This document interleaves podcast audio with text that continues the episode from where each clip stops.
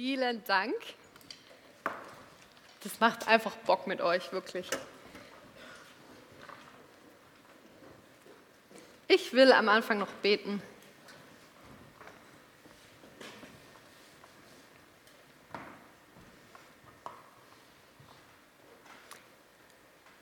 Heiliger Geist, ich lade dich ein, dass du jetzt unsere Herzen berührst mit deiner Wahrheit. Und ich bitte dich, dass du jetzt alles in uns ganz still machst und wir einfach uns auf dich ausrichten können, Jesus. Wir wollen einfach mal ganz kurz still werden.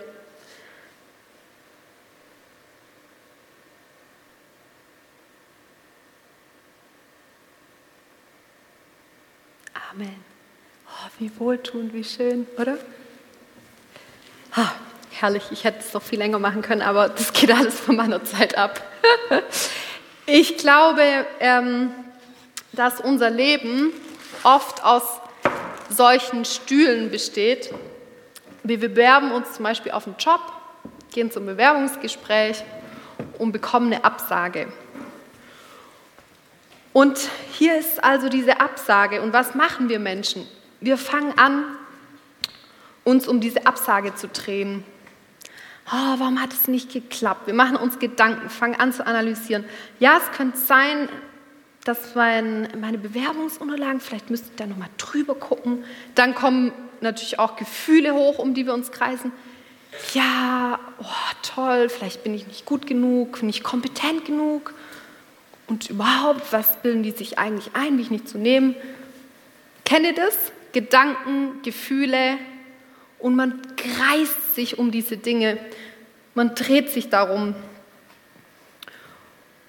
Und dieser Stuhl kann ja alles Mögliche sein. Ich glaube, ihr kennt das, um was man sich alles drehen kann. Beziehung, Job, Zeug, das man irgendwie hat, besitzt. Und heute in der Predigt soll es mal darum gehen, was macht Gott eigentlich mit unseren Stühlen? Und was macht Gott damit, dass wir die ganze Zeit drumherum laufen und es anschauen? Für die, die zum ersten Mal da sind, wir befinden uns im zweiten Buch Mose, Exodus wird dieses Buch genannt, also Altes Testament, ganz am Anfang der Bibel. Und wir haben uns die letzten Monate mit einem Volk beschäftigt, dem Volk Israel, das herausgeführt wird aus Ägypten und sich momentan in der Wüste befindet. Und in dieser Wüste lernen sie jetzt ihren Gott Yahweh besser kennen. Lernen sein Wesen, seinen Charakter kennen, worin unterscheidet er sich von den Göttern Ägyptens und so weiter. Und dann lesen wir, dass Mose von Gott einen Auftrag bekommt. Und das ist der Predigttext von heute, den wir mal zusammen lesen wollen. Steht doch mal kurz dazu auf, bitte. Und ähm, wir lesen den zusammen und möglichst langsam, genau. Und dies ist es, was du Mose ihnen tun sollst, sie zu heiligen, um mir den Priesterdienst auszuüben. Nimm einen jungen Stier und zwei Witter ohne Fehler und ungesäuertes Brot und ungesäuerte Kuchen, gemengt mit Öl und ungesäuerte Fladen gesalbt mit Öl. Von Feinmehl des Weizens sollst du sie machen. Und lege sie in einen Korb und bringe sie in dem Korbe dar. Und den Stier und die zwei Widder. Und Aaron und seine Söhne sollst du herzunahen lassen an den Eingang des Zeltes der Zusammenkunft und sie mit Wasser waschen. Und du sollst die Kleider nehmen und Aaron bekleiden mit dem Leibrock und dem Oberkleide des Ephods und dem Ephod und dem Brustschilde und es ihm anbinden mit dem gewirkten Gürtel des Ephods. Und setze den Kopfbund auf sein Haupt und lege das heilige Diadem an den Kopfbund. Und nimm das Salböl und gieße es auf sein Haupt und salbe ihn. Und seine Söhne sollst du herzunahen lassen und sie mit den Leibröcken bekleiden. und mit dem Gürtel Aaron und seine Söhne und binde ihnen die hohen Mützen, diese Stelle liebe ich, die hohen Mützen um und das Priestertum sei ihnen zu einer ewigen Satzung und du sollst Aaron und seine Söhne weihen. Vielen Dank, ihr dürft euch noch mal setzen. Ihr habt gemerkt, dieser Text ist irgendwie kurios und ich musste mit diesem Text ringen und nach dem Schatz graben, weil der zeigt sich irgendwie nicht beim ersten Lesen. Wie ihr vielleicht jetzt festgestellt habt. Ähm, Mose bekommt hier den Auftrag, Aaron und seine Söhne als Priester zu heiligen. Das Wort Priester bedeutet im Hebräischen Kohen und leitet sich von dem Verb ab, und zwar von dem Verb stehen. Ein Priester ist also ein Mensch, der Zugang zum Tempel oder in dem Fall zu der Stiftshütte hatte und das Privileg hatte, vor Gott zu stehen, in seiner Gemeinschaft zu stehen, Gott nahe zu sein. Das war ein Priester, ein vor Gott stehender. Jetzt war es so, dass man nicht einfach so Priester werden konnte, sondern man musste hineingeboren werden in die Familie Aarons, also in den Stamm Levi. Ich glaube, man kann es sich irgendwie so ein bisschen vorstellen wie mit den Royals, man muss hineingeboren werden, außer man heiratet sich hinein, aber das ging da mit den Priestern nicht. Ähm, jetzt haben wir ja gehört, dass die Söhne und Aaron geheiligt werden sollen von Mose. Ich weiß nicht, wie es euch geht, wenn ich das Wort heiligen höre, kann ich erstmal damit überhaupt nichts anfangen. Aber mich würde es trotzdem mal interessieren, was kommen euch da für Bilder, für Gedanken in den Kopf, wenn ihr das Wort heilig oder heiligen hört? Könnt ihr einfach mal reinrufen? Was? Papst. Papst? Papst? Was noch? Öl? Fehlerfrei. Fehlerfrei. Ihr seht, das ist irgendwie gar nicht so leicht und ganz schön weit weg. Deswegen habe ich mal geguckt, was bedeutet das Wort Heiligen im Hebräischen, weil das ist die Ursprache vom Alten Testament. Und da heißt dieses Wort Kadosh. Können wir mal Kadosh sagen? Kadosh. Kadosh. Kadosh bedeutet übersetzt absondern, trennen, unterscheiden, etwas zur Sphäre des Göttlichen hinzufügen, etwas vom Gewöhnlichen trennen. Kadosh heiligen. Mir kam dann irgendwie so in den Sinn, man sagt ja schon manchmal so Sachen wie zum Beispiel, mein Kaffee ist mir heilig. Oder mir persönlich sind die Morgenstunden heilig. Oder manchen von euch ist vielleicht der VfB heilig. Da wird eine Unterscheidung gemacht zwischen Kaffee und anderen Getränken. Die Morgenstunden werden als was vom gewöhnlichen Getrenntes gesehen. Der VfB ist was Besonderes. Daher kennen wir das Wort heilig doch, oder? Ich hoffe, es kam euch jetzt schon ein bisschen näher. Jetzt ist es so, diese Heiligung ist eine Zeremonie, die aus Ritualen besteht und aus Symbolen, mit denen wir erstmal überhaupt nichts mehr anfangen können. Deswegen habe ich gedacht, um das ein bisschen euch näher zu bringen, weil da steckt viel Spannendes drin, hole ich mir einen Aaron auf die Bühne. Miri, vielen Dank, dass du das für mich machst.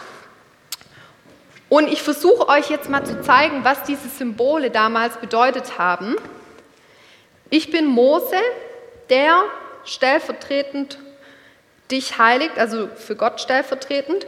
Und es heißt, dass ich für dich ein Stier und zwei Witter ohne Fehler nehmen soll und die schlacht ich für dich im Tempel. Dazu habe ich mein früheres Kopfkissen mitgebracht. Das ist jetzt kein Stier und auch kein Widder, aber ihr könnt es, glaube ich, ja selber mit eurer Fantasie dazu machen. und Jetzt möchte ich euch zeigen, was damit gemeint ist. Dieser Stuhl, auf dem Aaron hier sitzt, sind Aarons hässliche Worte, die er letzte Woche im Streit an seine Frau hingeknallt hat. Dieser Stuhl, auf dem Aaron sitzt, ist die Zeit, die er sich nicht für seine Kinder nimmt. Dieser Stuhl, auf dem Aaron sitzt, sind seine negativen Gedanken über seinen Bruder. Dieser Stuhl ist Aarons Versagen, seine Schuld, sein schlechtes Gewissen. Und was macht Mose? Er sagt, steh auf, Aaron, und ich setze stattdessen den Stier und die zwei wieder da drauf. Deine Schuld ist bezahlt. Und du brauchst es nicht mehr angucken, sondern er nimmt ihn mit in den Tempel, damit Aaron Gott schauen kann, Gemeinschaft mit Gott haben kann. Das ist es, was mit dem Stier und mit den zwei Widdern gemeint ist. Er wird getrennt, abgesondert von dieser Schuld, von diesem Versagen, auf dem er sitzt. Und stattdessen sind da jetzt die Stiere und die Widder. Dann lesen wir weiter. Und du sollst die Kleider nehmen und Aaron bekleiden mit dem Leibrock und dem Oberkleide des Ephods. Tobi hat heute schon zu mir gesagt, ich hätte ja auch so ein Oberkleid an. Und setze den Kopfbund auf sein Haupt und lege das heilige Diadem an seinen Kopf. Dieses Ephod ist ein priesterliches Obergewand. Das wurde speziell für die Priester hergestellt. Das war was sehr wertvolles, prunkvolles und ein Diadem kennt ihr vielleicht sowas wie eine Krone. Und das bekommt Aaron jetzt angezogen und seine Söhne. Das ist Teil des Heiligungsprozesses. Du bekommst jetzt auch so ein schönes Ephod umgelegt. Was soll das zeigen? Dieses Ephod zeigt, du hast eine besondere Stellung. Du hast das Privileg, mit Gott Gemeinschaft zu haben. Du wirst von dem Gewöhnlichen von dem, was du bis jetzt kanntest, getrennt und hineingeführt in was Neues, nämlich in den Tempel, wo du Gott nah sein darfst, wo du mit Gott Gemeinschaft haben darfst. Diese Kleidung soll symbolisieren, es beginnt etwas Neues, etwas Besonderes, was Aaron davor noch nicht kannte. Und dann als letztes, vielen Dank, du kannst schon mal mit hier rüberkommen, heißt es, dass Aaron und seine Söhne gesalbt werden. Dieses Salböl war, war was sehr Kostbares zur damaligen Zeit. Und hm, Öl habe ich für dich dabei. Ich salbe dich jetzt, Aaron. Und was bedeutet es? Ich würdige dich. Ich würdige dich. Du bist der Gemeinschaft mit Gott würdig. Ich hole dich heraus aus diesem Zustand der Selbstzweifel, des Unwürdigseins und indem ich dich salbe, man hätte das eigentlich über den ganzen Kopf gießen müssen, zeige ich dir an, du bist jetzt gewürdigt. Ich trenne dich von diesem Zustand des Unwürdigseins und nehme dich hinein in die Gemeinschaft mit Gott. Vielen Dank, Aaron. Du darfst dich wieder setzen. Ihr seht, das sind alles Symbole, um zu verdeutlichen, Aaron und seine Söhne werden getrennt abgesondert von dem, was sie zerbrochen macht. Sie werden gereinigt. Ach, das habe ich vergessen. Hier, ich hätte sie eigentlich auch noch waschen müssen. Die werden ja gewaschen. Sie werden gereinigt. Das Alte wird abgespült. Sie werden hinausgenommen, hineingenommen in die Gemeinschaft mit Gott. Das soll dieser Heiligungsprozess darstellen. Jetzt ist es aber so, dass dieser Priester für das ganze Volk Israel steht. Nicht nur die Priester sind von Gott erwählt, herausgenommen, hineingezogen in die Gemeinschaft mit ihm, sondern das ganze Volk Israel wird herausgezogen aus der Sklaverei, hineingezogen in die Gemeinschaft mit Gott. Und damit wir uns das ein bisschen ähm, versinnbildlichen können, wäre es super, wenn die ersten drei Reihen, stellen wir uns mal vor, ihr seid das Volk Israel. Und da ihr herausgenommen seid von Gott, dürft ihr euch jetzt mal auf eure Stühle stellen.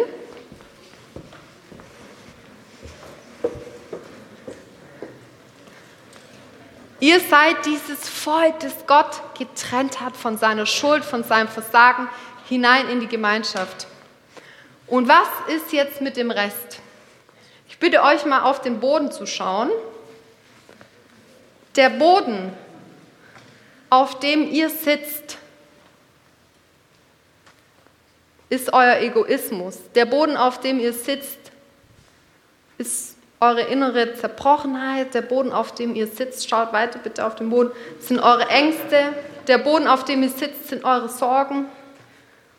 Der Boden, auf dem ihr sitzt, ist euer Versagen, eure Vergangenheit, eure Verletzungen, das, was euch an Schlimmem zugefügt wurde von anderen Menschen, das, was euch beschmutzt hat, dreckig gemacht hat, zerbrochen hat. Und jetzt sieht Gott es und er sagt, das kann ich nicht ertragen.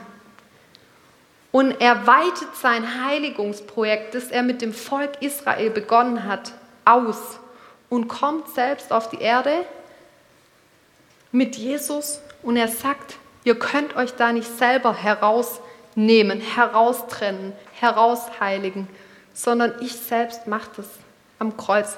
Und jetzt dürft ihr alle auch mal aufstehen, weil Jesus holt die ganze Menschheit heraus, nicht nur das Volk Israel.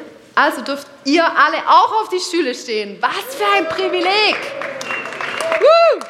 Die Israeliten klatschen für euch.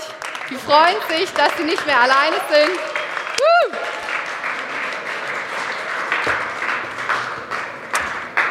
Bleibt noch stehen. Ich weiß, das fühlt sich vielleicht komisch an. Aber das soll symbolisieren, etwas Neues hat begonnen. Gott hat euch herausgeholt, hinein in seine Gemeinschaft, hinein in seine Nähe, in seine Verbundenheit. Er hat euch gewürdigt. Was für ein Privileg. Und ich will euch zusprechen, was im Neuen Testament steht. Durch Jesus hat Gott uns zu seinem heiligen Volk gemacht. Ihr alle seid Priester. Ihr alle seid heilig. Wir alle gehören zu Gottes heiligen Volk, das er herausgeholt hat aus dem Zerbruch, aus dem Schlamassel, aus dem Versagen, hinein in die Gemeinschaft mit ihm. Was für ein Privileg. Ihr müsst jetzt nicht die ganze Predigt stehen, deswegen dürft ihr euch nochmal setzen.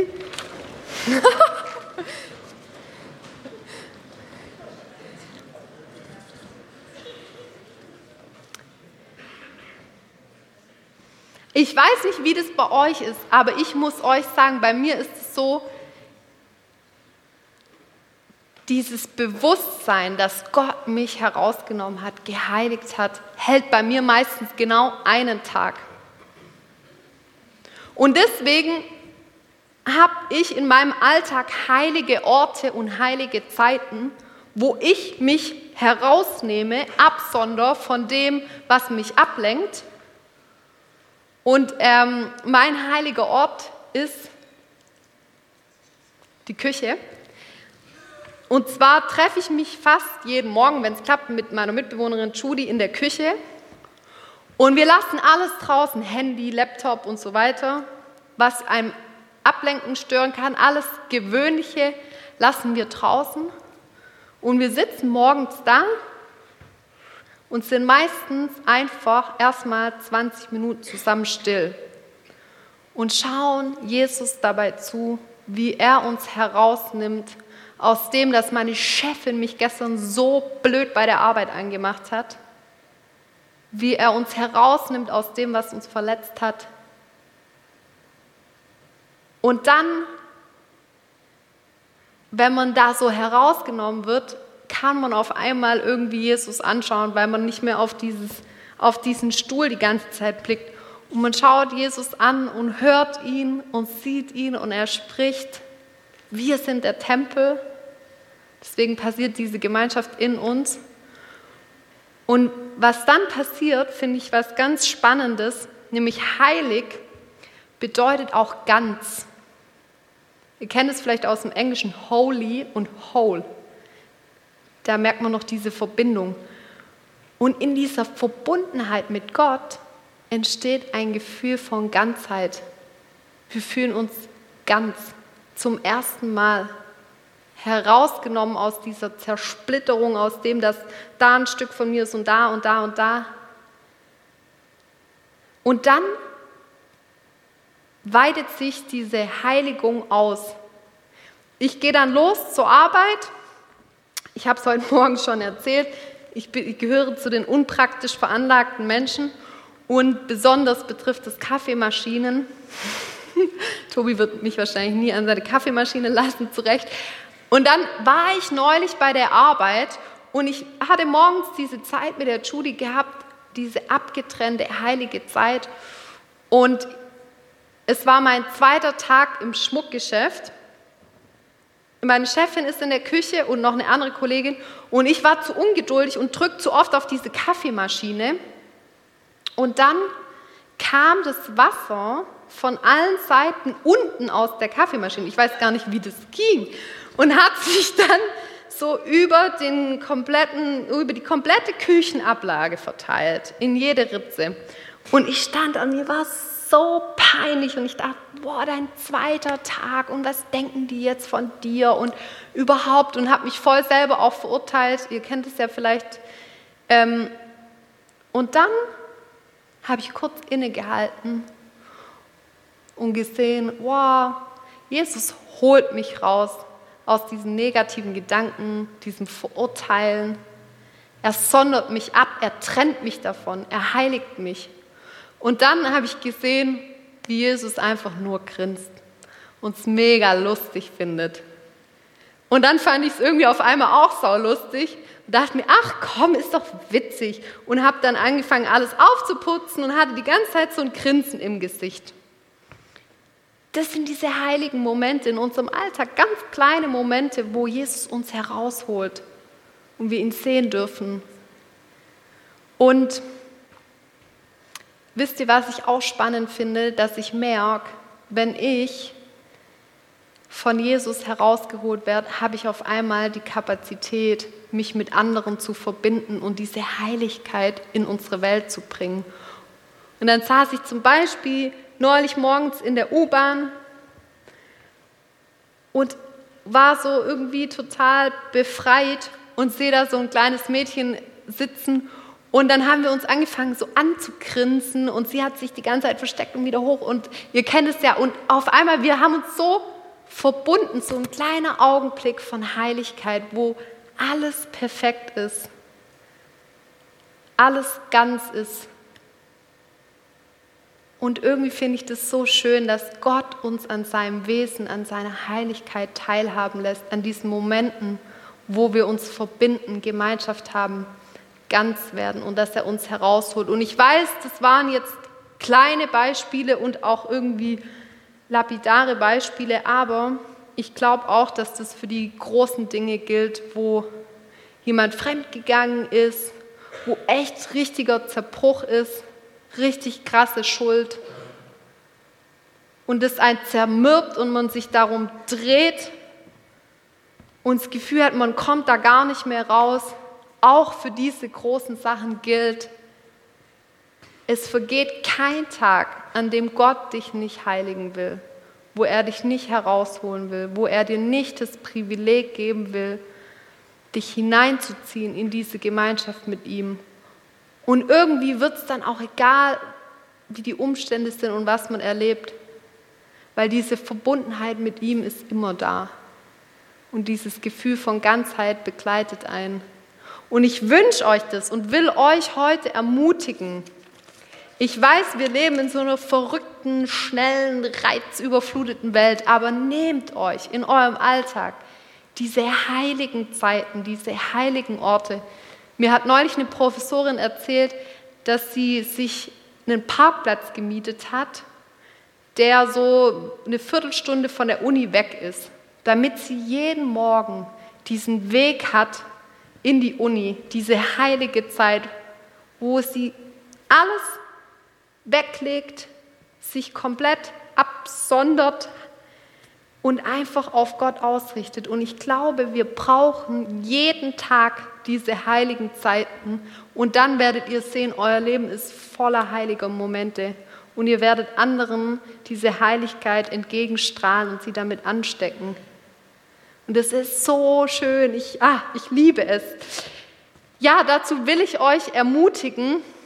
Nehmt euch die heiligen Zeiten, die heiligen Orte und lasst euch heiligen und frustriert nicht, wenn dieses Bewusstsein nur einen Tag anhält. Bei mir ist es auch so, deswegen brauche ich das jeden Tag aufs Neue. Amen.